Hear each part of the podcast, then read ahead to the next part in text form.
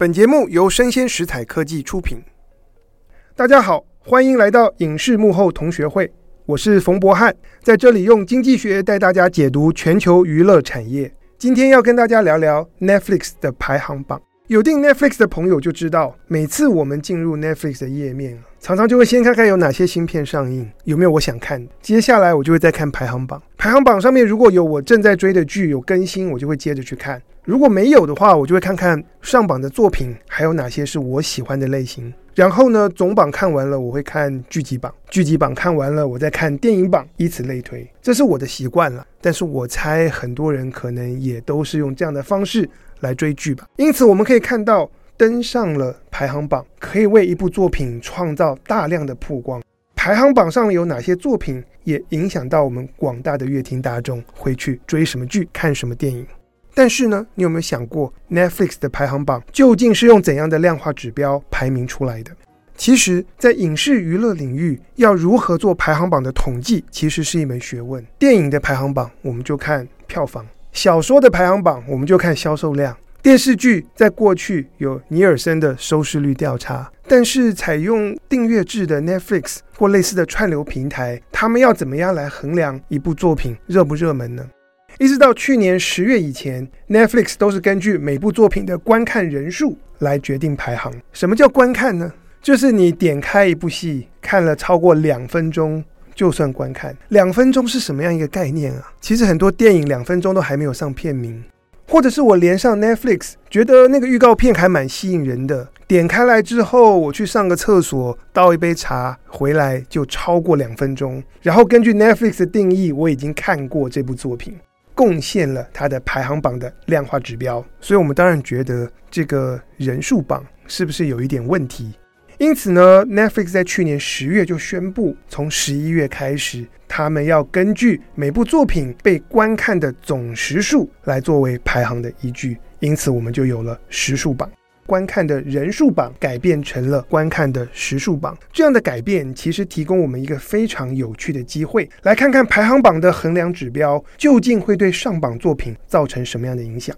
我们在学校里读书的时候，大家都有这个经验，考试的题目怎么出，大概就会决定班上前十名的同学是谁。如果是我在学生时期，如果考试要考赛跑啊、游泳啊或体育，大概我就不会再是学霸了。那我们就用去年十月 Netflix 的这些热门的剧集来帮大家看一下人数榜和时数榜会带来怎样的不同排名呢？首先，如果我们根据观看人数来决定排行，在去年十月的时候，全球排行的前十名，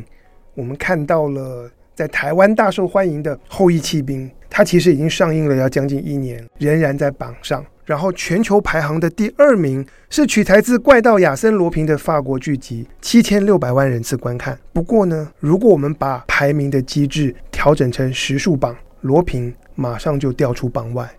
代之而起的是另外一部剧集，叫做《汉娜的遗言》，它的第一季、第二季同时上榜。为什么会这样？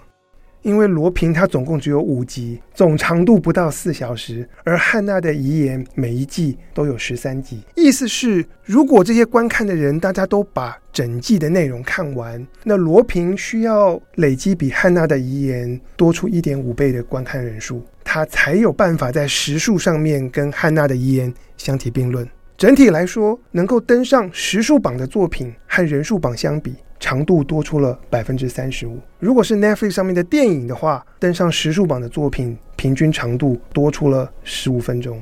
听到这里，你可能会想说，不管是罗平，还是后翼弃兵，还是汉娜的遗言，这些作品都很红吗？怎么样，都是一些知名的作品在上榜，对不对呢？不一定哦。去年十一月底，有一部韩剧推出之后大受欢迎，然后它是关于邪教崇拜，叫做《地狱公使》。推出之后，它就在全球大概将近九十个国家都登上了排行榜的前十名。不过呢，你觉得它会登上全球冠军吗？杀出了一个程咬金。有一部来自哥伦比亚的西班牙文的歌舞剧，叫做《The Queen of Flow》，干掉了《地狱公使》，成为全球收看时数第一名的剧集。你可能会问说，为什么我没听过这部作品？我有些朋友听我介绍之后，他就打开他的 Netflix，发现找不到。因为他没有在台湾上映，他在全世界大部分的国家都没有上映。他讲西班牙文，只有在西班牙文的三十多个国家才上架了 Netflix。不过，《Queen of Flow》这部歌舞剧它总共有九十集，所以它全长是九十个小时。你可以想象哦，在三十几个会看西班牙文戏剧的国家里面的观众，他们一个礼拜九十个小时的追剧，就可以胜过在全球广受欢迎的这个《地狱公使》。这就是我所谓的叫做常能捕捉吧。所以，我们就可以看到排行榜指标的改变所带来的效应。在过去，一部剧可能要引起够多人的好奇，大家愿意点开；但是现在，你只要能够引起少数人忠实追剧。就好，当然还要再加上你够长。可能有人会问，Netflix 为什么要来改变排行榜的量化指标？而且为什么是现在做出这个改变？你觉得呢？这其实跟 Netflix 的发展历程有关。可能一直到二零一九、二零二零年为止，Netflix 的订阅人数都在持续的大幅的成长，然后在全球版图上面，它不断的在扩张。那当一个串流平台它在扩张的时候，最重要的。就是它要有很多的亮点，它有很多的作品引起人好奇，大家为了要看这些作品，加入会员，开始订阅。所以哪些作品有梗，能够吸引大家进去看一下，会是对 Netflix 来说最有贡献的作品。但是在过去两年，Netflix 的订阅人数慢慢饱和，成长趋缓，所以在这段时间或是在未来，对 Netflix 来说最重要的事情，应该是如何留住订户。要怎么留住大家？你需要有很多的作品，让观众、让你的订户真的是愿意没日没夜花很多时间，不停的在追，不停的在看，就是英文讲的 binge watching，就是追剧了。所以，随着串流平台的成长阶段不同，那么对 Netflix 来说，最有价值、最有意义的作品也跟着不一样。当他们要扩张的时候，他们的排行榜取决于哪些作品最能够吸引人点开来。哪怕只是看两分钟，但是当他们想要留住订户的时候，对 Netflix 真正有价值的是大家愿意花很多时间去看的作品。讲到这边，你会不会觉得说 Netflix 从人数榜改成时数榜，影响就是 favor 到那些比较长的作品？其实不只是这样。我们想想看，Netflix 上面的作品，根据上架的模式，大概还可以分成两类：一种是一次整季全上。像是《后翼弃兵》、《鱿鱼游戏》或《地狱公使》，还有另外一种是每周更新，比方说《海岸村恰恰恰》。一次上整季的作品，很容易让观众花个一天两天的时间全部追完，因此相对来说比较容易冲上周榜。但如果是每周更新两小时的戏剧，每个人一周怎么看就是两个小时了。很显然的，假设两部剧的观众人数都差不多。那目前 Netflix 的排名机制对于一次整季全上的作品会比较有利，这就让我想到去年底大受欢迎的两部台剧，一部呢是关于一九五零年代靠着制茶创造经济奇迹的客语剧《茶经》，另外一部则是关于一九八零年代台北林森北路的条通文化日式酒店小姐之间的爱恨情仇啊，那就是《华灯初上》。如果我们看 Netflix 的排行榜，《华灯初上》一直是稳坐台湾周榜的第一名，《茶经》则是在第二名跟第三名之间浮沉。可是呢，《华灯初上》是一次上整季八集，而《茶经》是每周更新，每个礼拜多上两集。我们可以想想看，如果《茶经》改变他们的播映方式，一次全上，那么 Netflix 在台湾的周榜第一名，会不会从《华灯初上》变成是《茶经》呢？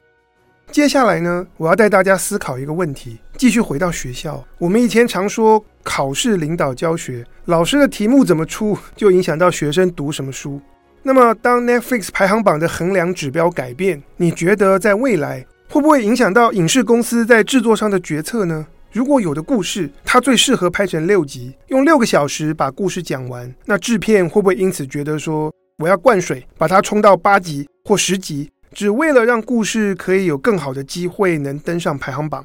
而登上排行榜可以创造作品的大幅度曝光，又或者在未来会不会有更多的作品，他们原本是跟着各国电视台的节奏每周上映，然后他们为了要冲排行榜，调整成一次整季全上。不过呢，时数榜有一个很厉害的地方，那就是内容再怎么加长，或是播映方式再怎么改变，也不能让观众跳着看或快转，否则就达不到原本要增加观看时数的目的了。所以啊，时数榜等于是变相创造出一个诱因，鼓励影视团队去讲一个紧凑、让人看得下去的故事。其实也不一定要紧凑了，能让人一直看、一直看就好了。在这里，我们提到了一个关键字，是诱因。因为制作公司在乎上榜，所以排行榜的统计方式就影响了制作公司的诱因。所谓量化指标会改变诱因这件事，其实是一个非常大也很重要的课题，常常是企业经营管理上面的一个挑战。所以在这里呢，让我们来岔个题啊，我跟大家分享一个我自己的经验：量化指标如何塑造诱因。以前我曾经在香港的大学工作，那时候我还是一个助理教授。学校每年都会帮每一位教授打分数、做排名，然后是以系为单位。所以每年七月的时候，我们都要缴交过去一整年的工作成果，包括研究著作的发表有哪些，教学评鉴的分数是多少。然后系上有一套公式啊，每一个期刊是得几分，研究和教学的权重各自又是多少。基本上教学不太重要了，然后学校就根据每一位教授过去一整年的工作成果，会计算出一个分数，可以说是教授们的 GPA，跟学生一样。然后呢，GPA 名列前茅的教授可以加薪百分之十，这个幅度不小，而且这个加薪是永久性的，影响很大。然后排名次一级的教授们可以加薪百分之八，然后是百分之六，以此类推。垫底的一群教授加薪幅度是百分之二。不过当年我住在香港的时候，房租是每年以百分之五的这个速率在上涨，生活费涨得也很凶，所以加薪如果不到百分之五，实际上就等于是减薪了。学校所制定的量化指标和根据排名来加薪这样的机制，其实就创造出非常强烈的诱因啊！大家在香港就是拼命拼命做研究，拼 publication，这样的量化指标就引导着全校的老师啊，大家一致为学术发表而努力，当然就有助于学校短期内在国际的大学排名上面大幅的窜升。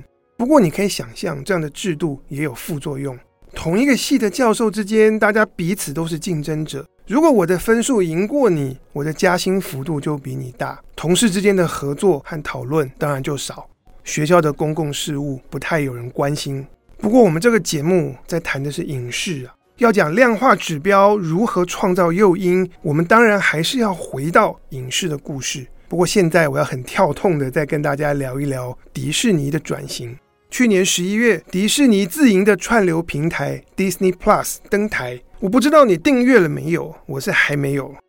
Disney Plus 虽然是去年才进台湾，但是在美国，他们是在二零一九年的十一月就推出了。那我等一下要跟大家聊的就是迪士尼在催生这个 Disney Plus 的过程当中，他们其实会需要调整旗下各部门、各片场以及他们的高阶经理人的绩效衡量指标。这个 Disney Plus 才生得出来，我们现在才有 Disney Plus 这样的串流平台可以订阅、可以看。怎么说呢？其实长久以来，迪士尼都一直强调内容为王，就是他们要制作出最好看的影视作品。然后后来也并购了漫威、皮克斯、星际大战等等。然后迪士尼他们会设法把他们最好的内容去发到授权到不同的平台播出。举例来讲啊。在二零零五年，贾伯斯推出 iPod 的时候，那时候连智慧型手机 iPhone 都还没有，还只是 iPod。迪士尼其实就率先把他们的影视作品授权到苹果，多一个通路就是多一笔收入，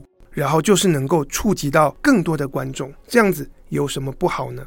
情况就这样一直进行到二零一七年，迪士尼的不同的作品可以在 Amazon Prime 上面看到，可以在 Netflix 上面看到。不过，在二零一七年的时候，迪士尼的执行长 Bob Iger 做了一个非常重要的决定。这个时代在改变，技术在改变，然后我们迪士尼需要开始经营自己的串流平台。别的不说，如果我们的内容都是授权给别人，那么我们做内容的人根本取得不到来自串流平台的数据。就光是为了要取得数据这件事情，我们这么大的公司需要开始。当年 Bob Iger 是称之为 “going direct to consumer”，也就是由我们的内容制作端直接跳过其他的平台，跳过其他各样的中介的机构，直接去面对消费者，直接透过网络把我们的内容推送给世界各地的观众。不过，面对这样的转型，迪士尼需要做什么准备呢？别的不说，等到 Disney Plus 要上线的时候，我们一定要有独家内容，需要有别的地方看不到的内容，消费者才会来订阅。如果大家继续上 Netflix，就可以看到各种的漫威和星际大战和皮克斯，那还有谁会想要来订 Disney Plus 呢？